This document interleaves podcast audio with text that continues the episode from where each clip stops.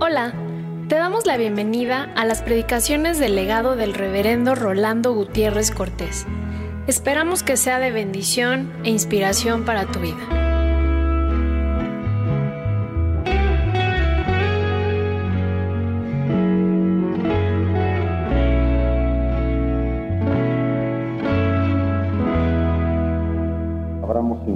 1 del 18 al 25, el pasaje del Evangelio que nos narra el nacimiento de Jesucristo, que dice, el nacimiento de Jesucristo fue así, que estando desposada María su madre con José, antes que se juntasen, se halló que había concebido del Espíritu Santo.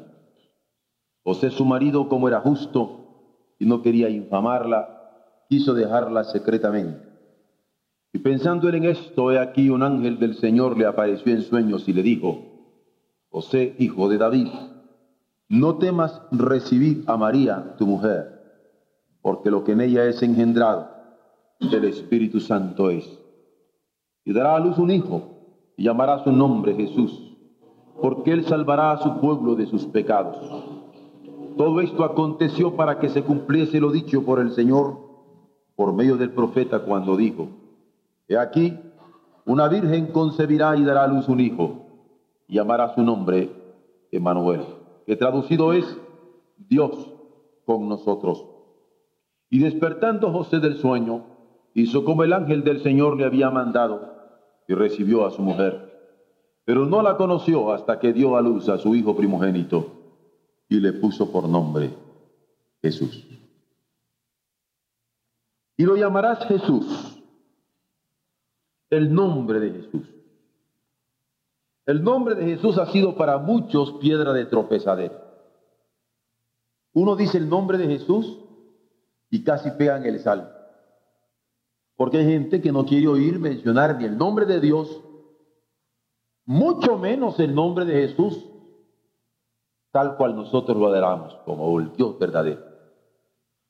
Sufren y se les torna en piedra de tropiezo hay tantos que rechazan que sea el Hijo de Dios, mucho más reconocer que sea el mismo Dios que estuvo entre nosotros para que viéramos su gloria llena de gracia y de verdad a través de su encarnación. Ya no digamos que su misma deidad se haya vaciado en nuestra humanidad, con el propósito definido que los hombres viéramos palpablemente que la voluntad del Padre era capaz de ser cumplida plenamente en Él y por asumirla por la fe, hacer posible que nosotros también fuéramos aceptables a sus designios eternos. Hay tantos que rechazan este mensaje. Hay tantos para quienes es profesadero. Hay tantos que quisieran que arrancáramos, ya no digamos de las epístolas de Juan cuando dice, este es el verdadero Dios y la vida eterna sino que lo arrancáramos de nuestro corazón, de nuestras cabezas, de nuestro culto, de nuestra adoración. Sin embargo, por eso insistimos nosotros en repetirlo, en proclamarlo, en celebrarlo, en comunicarlo, en compartirlo. De una u otra forma, llamarás su nombre Jesús. Es el nombre que sigue vigente en medio del mundo a través del mensaje de su iglesia.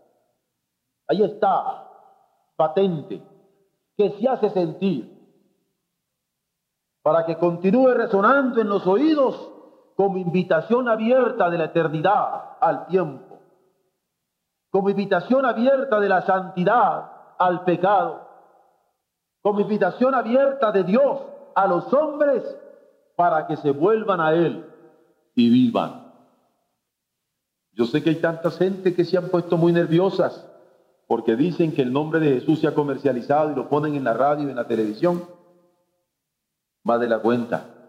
No podemos darnos cuenta de que hay una secularización tan grande y un ánimo de quitar el nombre de Jesús y poner otros nombres que no son el de él. Para que el mundo no se dé cuenta, hemos de estar alertas a estas cosas. Porque Basta ya de soberbias, podríamos decir hoy. Hay que atenderle como la verdad de los siglos en bien de los hombres. Pero al mismo tiempo nos damos cuenta que es el Espíritu Santo quien puede guiar a los hombres a la verdad. Y a nosotros solo compete proclamarlo y esperar confiadamente en la misericordia divina. Porque nosotros no podemos hacer que la gente crea. Nadie le puede llamar a Jesús Señor si no es por el Espíritu Santo. Nosotros no podemos convertir a nadie y convencer a nadie de pecado.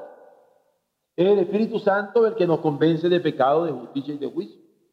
Pero sí podemos proclamar acerca del Padre, acerca del Hijo, acerca del Espíritu Santo y esperar que el Espíritu Santo convenza de pecado y convierta a los hombres de sus vidas frívolas a la vida eterna.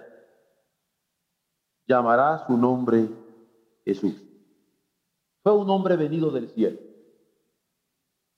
porque no apareció como por suertes en la tierra, sino que fue un hombre que vino del cielo.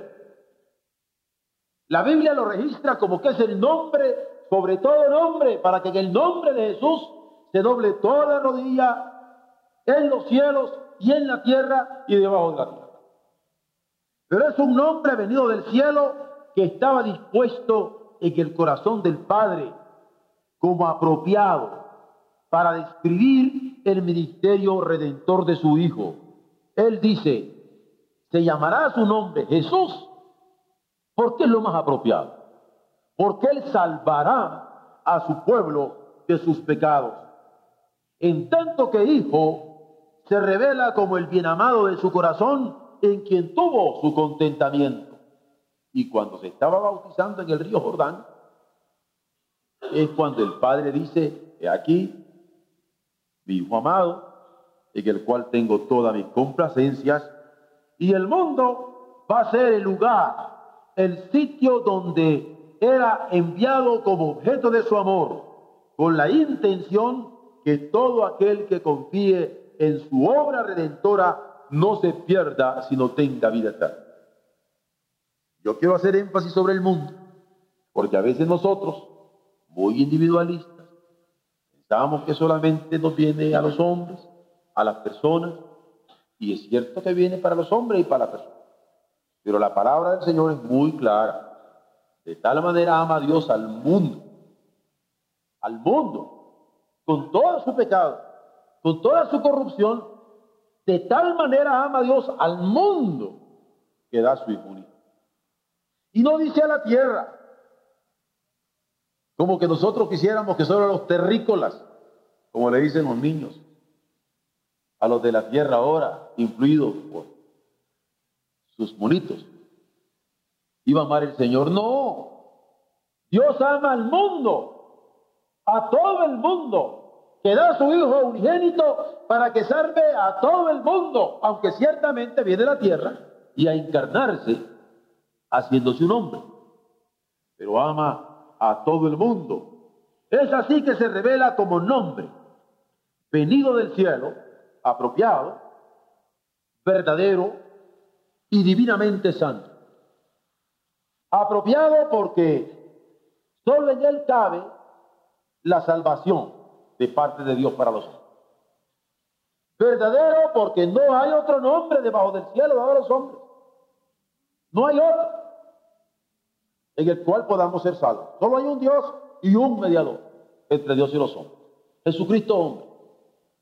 Él es el camino, la verdad y la vida. Nadie, nadie viene al Padre sino por él. Es el nombre apropiado como Salvador, verdadero porque no hay otro y divinamente.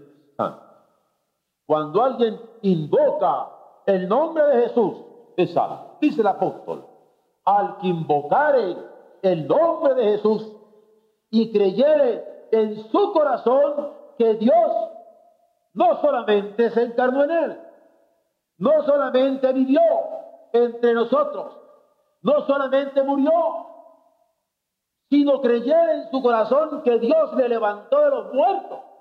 Si creyere esto en su corazón, será salvo. porque es un nombre apropiado. Es Salvador. Es un nombre verdadero, único. No hay otro nombre debajo del cielo en el cual podamos estar, pero un nombre divinamente santo, que si lo invocamos y creemos en nuestro corazón que Dios le levantó de los muertos, somos salvos. Todo lo que estoy diciendo es registro bíblico, palabra divina, palabra de Dios, palabra de salvación, porque el nombre de Jesús fue nombre venido del cielo. Es un nombre que se descubre por la fe, cuando el infinito amor del Padre se asume en él, cuando el infinito amor del Padre se apropia a través de él en bien de los pecadores, pero no solamente se descubre por la fe, sino que se declara con devoción. Cuando se puede expresar de rodillas, como el centurión ante la cruz, verdaderamente, Hijo de Dios es este. Pero no solamente se descubre por la fe, no solamente se declara con devoción, sino se invoca como divinamente santo cuando se llama en favor de una necesidad personal que no se ha podido resolver y se espera confiadamente porque Él atiende la carencia personal de cada uno. Yo recuerdo cómo los evangelios están preñados de estas invocaciones de personas que ciegas o sordas o paralíticas o imposibilitadas e inhábiles decían, alzaban su voz, gritaban, clamaban, Jesús, hijo de David, ten misericordia de mí. Y el Señor se acercó a ellos y tocó sus ojos, y tocó sus oídos, y tocó sus labios, y los hizo ver, y los hizo oír, y los hizo hablar, y los hizo andar, y los hizo incorporarse en la tierra, en el mundo, en la sociedad, rehabilitados totalmente por Él. Es un hombre venido del cielo, pero alcanzable, asequible a todos nosotros, como personas, como hombres, como pecadores, para invocarle, para asirnos de Él, para llamarle en nuestro favor en la hora de una carencia existencial profunda. Es un nombre Jesús que significa Salvador. Llamará su nombre Jesús. ¿Por qué? porque Él salvará al pueblo de sus pecados. Es el nombre que significa Salvador.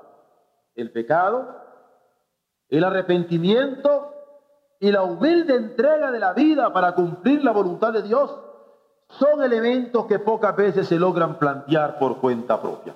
¿Quién quiere decir a sus amigos, óiganme, ¿por qué no hablamos sobre el pecado? ¿Han oído ustedes algún borracho que pone como tema sobre el tapete, hablemos sobre el pecado? ¿Han oído ustedes algún adúltero que pone sobre el tapete, hablemos sobre el pecado? ¿Han oído ustedes algún ladrón que para por un momento sus actividades violentas y dice, quiero que hablemos sobre el pecado? ¿Han oído a un hijo desnaturalizado que no quiere ver a sus padres y que en un momento le dice a su padre, mira, no te voy a dar ni para que comas, pero hablemos sobre el pecado. ¿Han oído a un padre que no le da de comer a sus hijos? Que diga, hijito, no te doy de comer, pero te quisiera hablar sobre el pecado. No. Nadie quiere plantearse el pecado. Nadie pone sobre el tapete el tema del pecado o alguien que pudiera de la misma manera y en las mismas circunstancias que he dicho anteriormente, hablar sobre el arrepentimiento. Hablemos sobre volvernos a Dios, sobre hacer caso a Dios, sobre oír a Dios, sobre obedecer a Dios, sobre cumplir la voluntad de Dios y no nuestros caprichos. Alguien pone sobre el tapete el tema del arrepentimiento. El volverse a Dios Nadie quiere volverse sobre el arrepentimiento. Menos si hay caprichos de por medio. O alguien, díganme ustedes, que habla de la humilde entrega De modo que cuando lo estoy poniendo como elementos de los cuales nadie se quiere ocupar, es porque nosotros sabemos en qué entorno nos movemos. Que la mente no quiere plantearse el pecado, que los hombres no quieren plantearse el arrepentimiento y mucho menos la entrega humilde al Señor.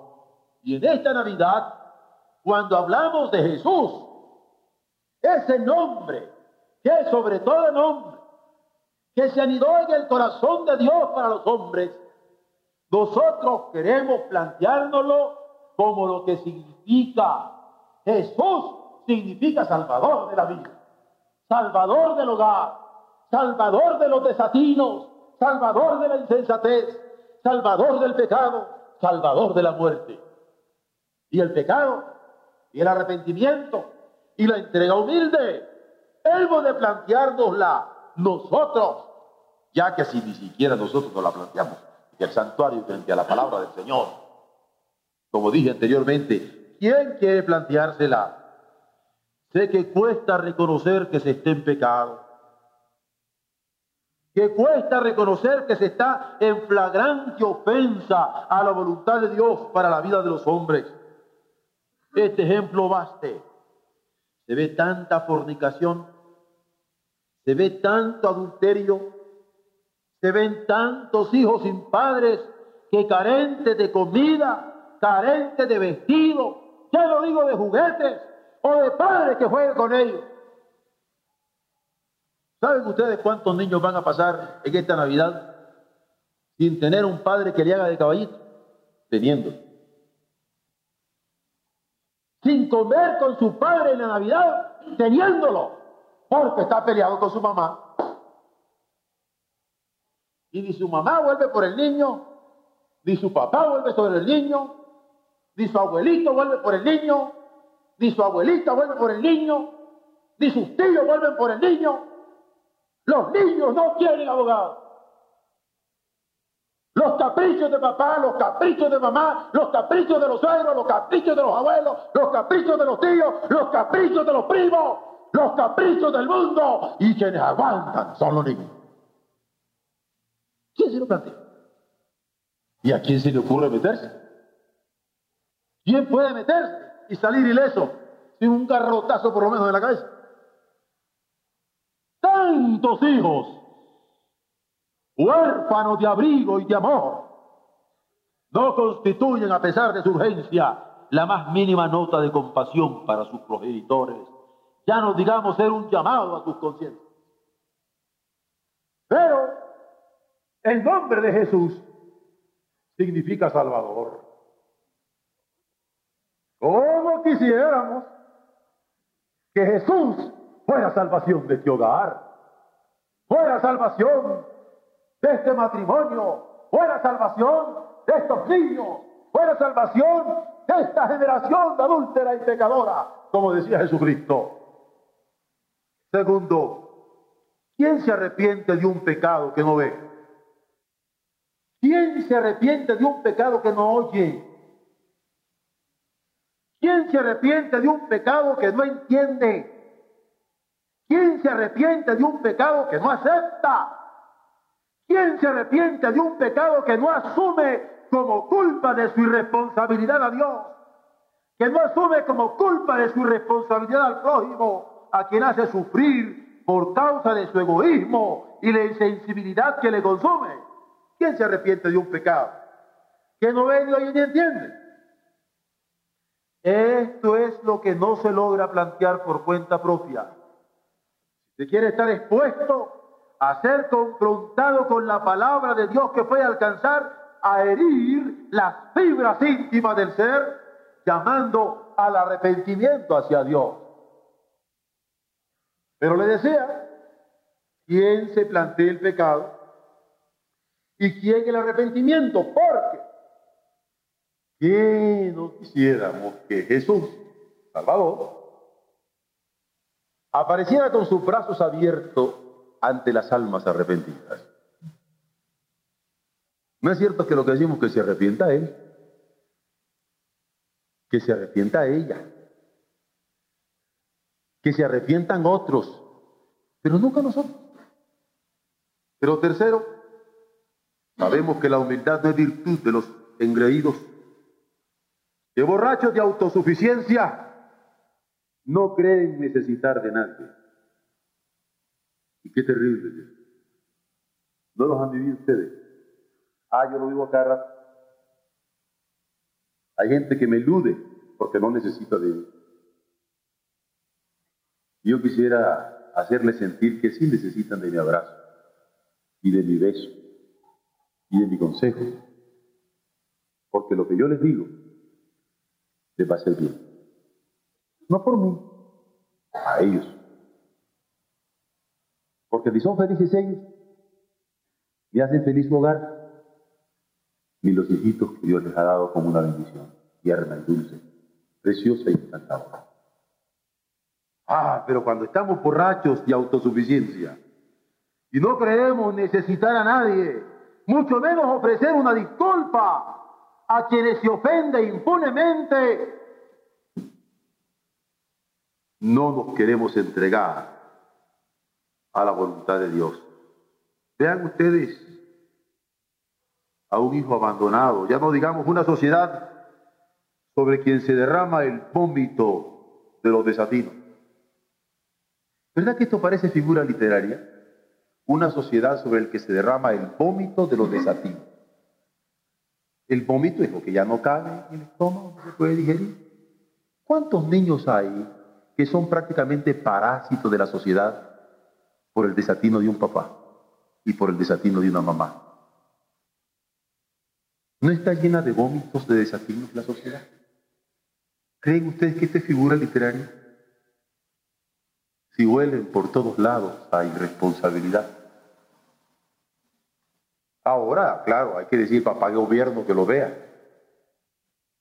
¿Eh? Los servidores públicos que lo vean. Las instituciones que la vean. Pero no. Cuando Dios instituyó al principio la familia, antes que ninguna otra institución, Dios sabía lo que estaba haciendo. Claro, es difícil cuando no se es humilde, sino que se es engreído y se es borracho de autosuficiencia, ver esto. ¿Qué se puede esperar ante Dios, a quien no hemos visto, ni queremos oír, ni queremos que se nos revele su palabra? Pues son las mentes soberbias lo único que podemos esperar. Sin embargo, Jesús tiene ese nombre. Llamará su nombre Jesús, porque Él salvará al pueblo de sus pecados. Con Él penetra como palabra divina hasta los tuétanos, para que en un momento dado, aunque en todo el año no se haya visto a alguien, no se haya querido pensar en alguien, en estos momentos el nacimiento del Hijo nos haga pensar, coincidir con la voluntad de Dios para discernir los pensamientos más íntimos y servir de invitación a los hombres para darse cuenta de sus pecados.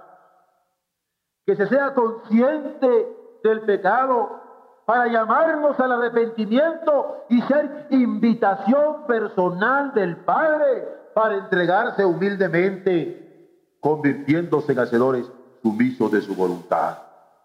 Por eso, a todos los que le reciben, les considera hijos suyos, dispuestos a cumplir su voluntad en el espíritu del Hijo eterno de su amor. Ahora, cuando yo hablo de esto de invitación personal del Padre, tampoco quiero que pase desapercibido como un cuño intrascendente. Uno normalmente manda una invitación por escrito, ¿no es cierto? Puede mandar una tarjeta, puede mandar una carta, puede mandar un telegrama, a veces podría ser una invitación por teléfono y decirle a alguien que es bienvenido a nuestra casa o a determinado lugar donde queremos vernos con alguien, ¿no? Pero qué diferente es cuando la invitación es personal.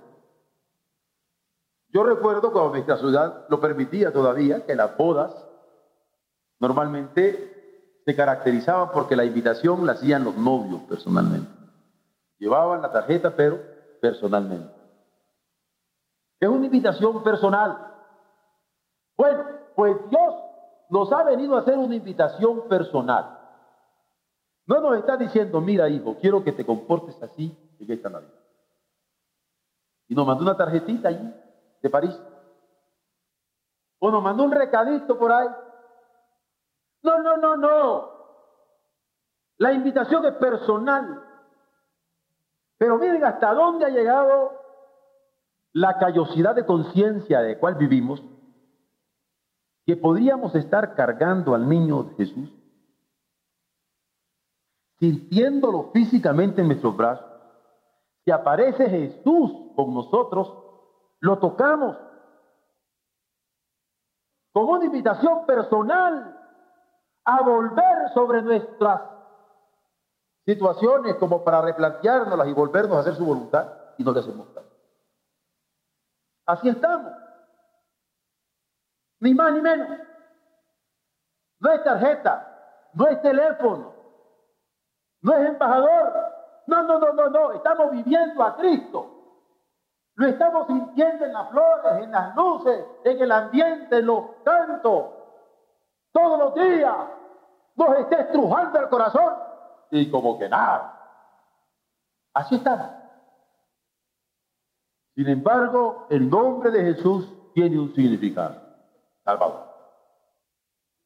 Pero ese nombre no solamente significa Salvador, sino indica su obra.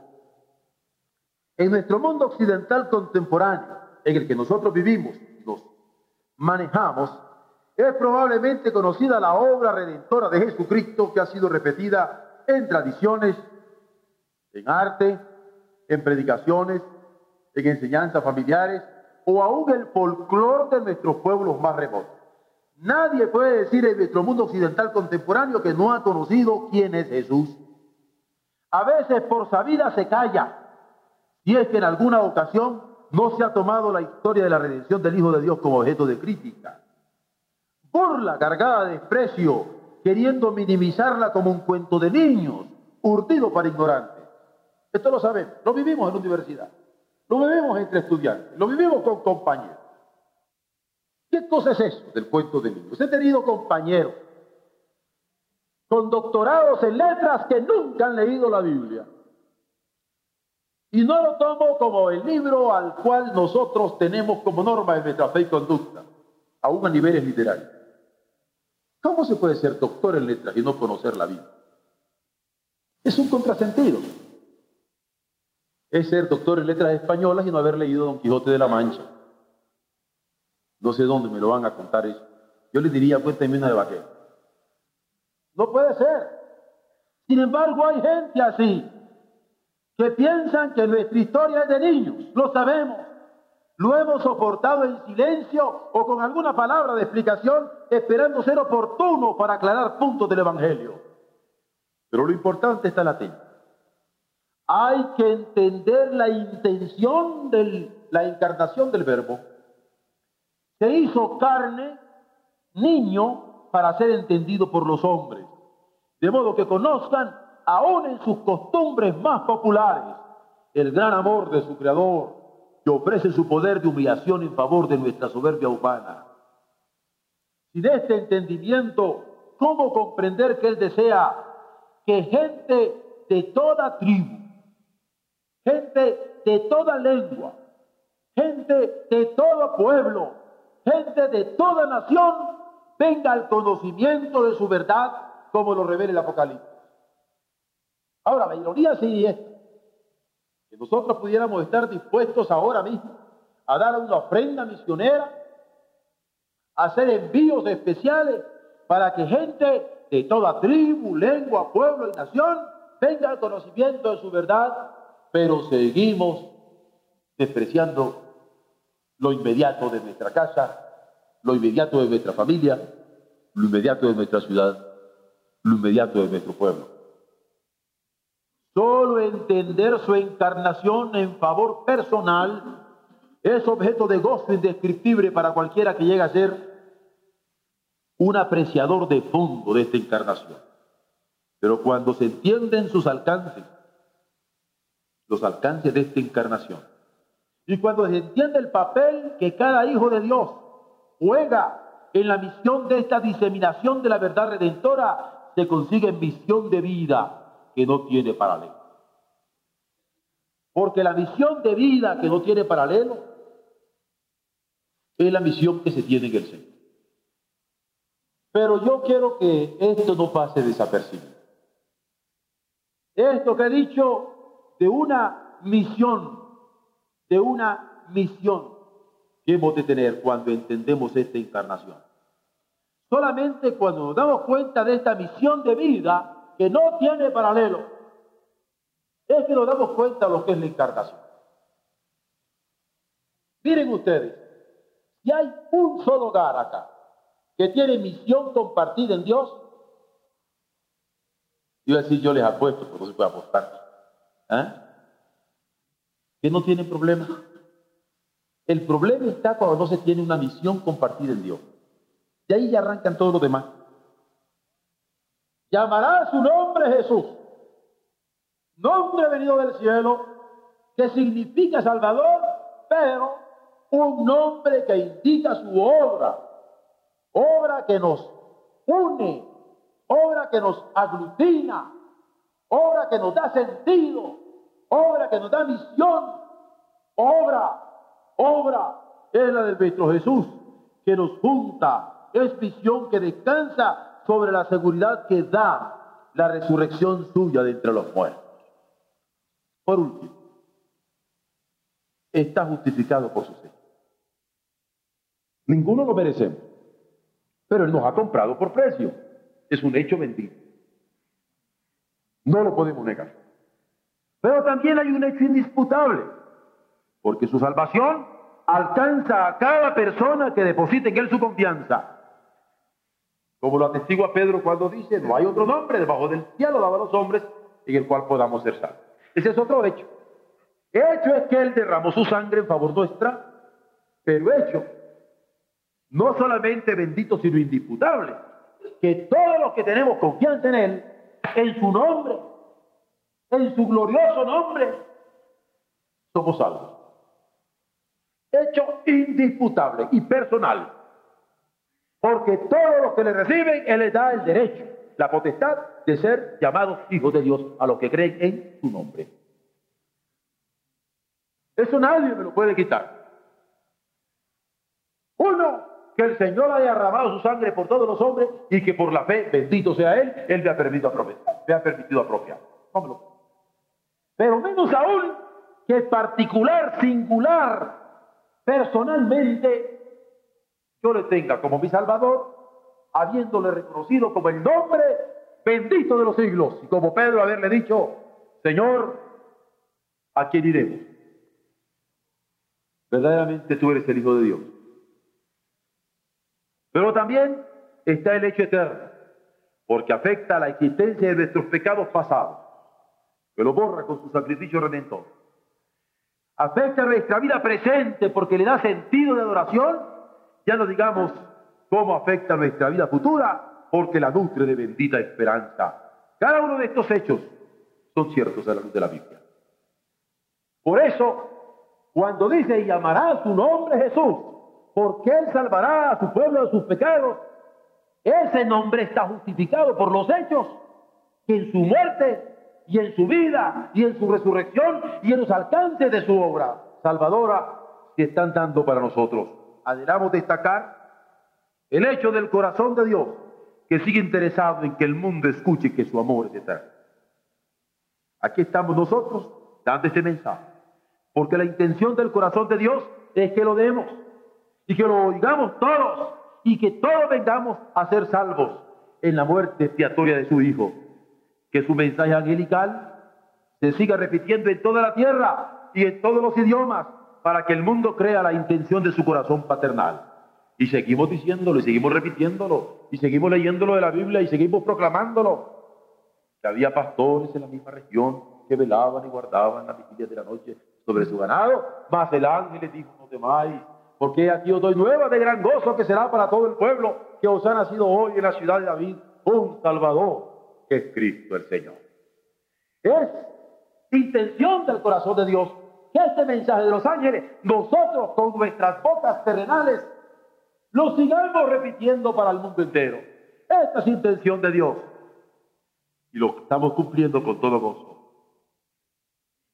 En otras palabras, destacar que el mensaje de la Navidad es para que todos nosotros lo experimentemos como hombres y como mujeres necesitados de Dios, por cuanto todos le hemos fallado y todos necesitamos de su amor y de su perdón.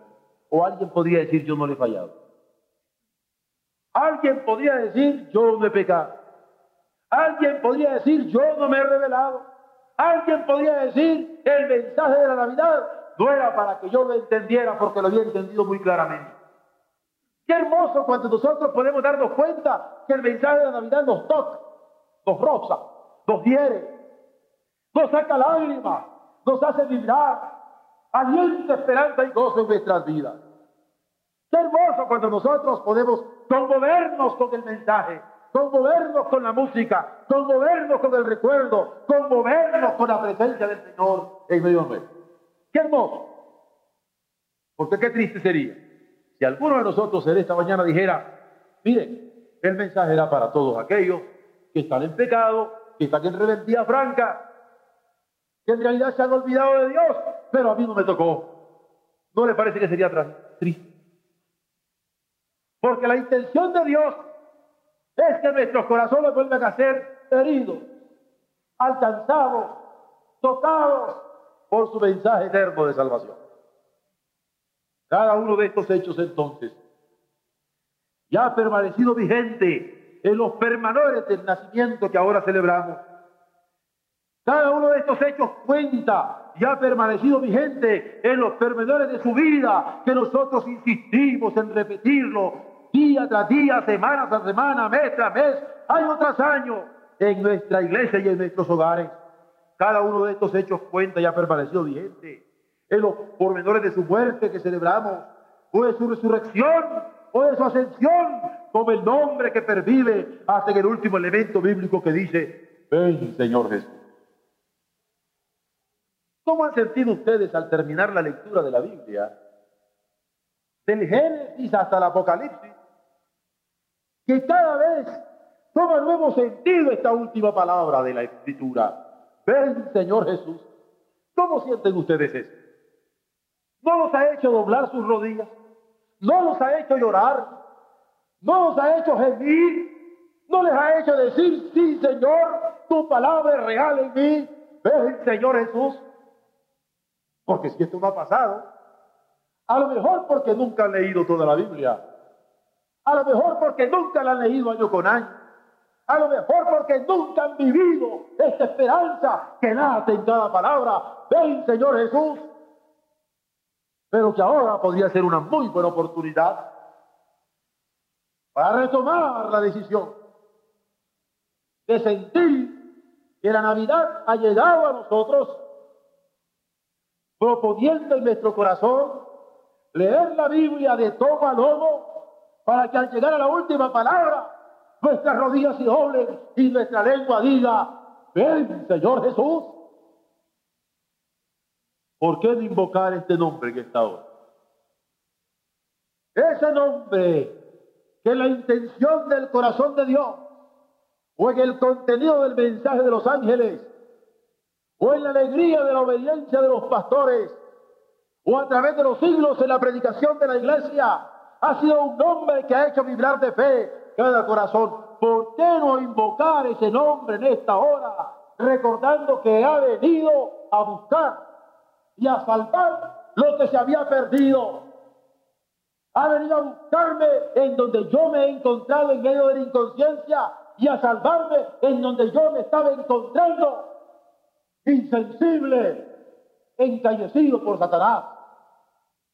¿Por qué no invocar este nombre y decir, Señor, tócame, Señor, hiéreme, Señor, alcánzame, Señor, dame la fuerza que me falta, porque traigo oh, pantalones de hombre, pero no soy hombre para seguirte. No puedo cumplir tu voluntad, todavía me domino mis caprichos, todavía me domina mi carne, todavía me dominan mis debilidades, todavía me dominan mis amistades impías, todavía me dominan los deseos insanos. Señor, tócame y hazme hombre, hazme hombre, hazme mujer, hazme hogar. Señor, yo te quiero invocar. Esa es la Navidad. Llamará su nombre Jesús, porque Él salvará a su pueblo de su insensibilidad. Llamará a su nombre Jesús, porque Él llamará y amará a su pueblo y lo salvará de su incapacidad, de su imposibilidad, de su inhabilidad. Llamará a su nombre Jesús. Él vino a buscar y a salvar lo que estaba impotente. Gocémonos de la dicha de ser alcanzados por Él. Gocémonos en esta Navidad haciendo lo que el Espíritu Santo nos declare por su palabra, echando mano de la vida eterna este es el momento de abrirnos al mensaje de Dios. Este es el momento de abrir el corazón en fe y decirle, Señor, levántame, ayúdame, inspírame, aliéntame, que gozo será para todos sentir que la Navidad de 1984 fue el fin la definitiva palabra del Señor que levantó a un debilucho joven de 20 años, a un debilucho joven adulto de 30 años, a un debilucho adulto de 40, a un debilucho adulto de 50, a un debilucho adulto de 60, ¿Acaso de 70 que se anda arrastrando porque no puede ser alcanzado por el poder del Señor? Porque su nombre es Jesús. Vino a buscar y a salvar lo que se había perdido. Y significa Salvador. Que nos salve de nuestra incapacidad. Que nos salve de nuestra impotencia. Que nos salve de nuestra insensibilidad, que nos salve de nuestra tristeza, que nos salve de nuestra indolencia, que nos salve de nuestra bulia, que nos salve, que nos salve y se glorifique nuestro cuerpo para gloria suya. Amén.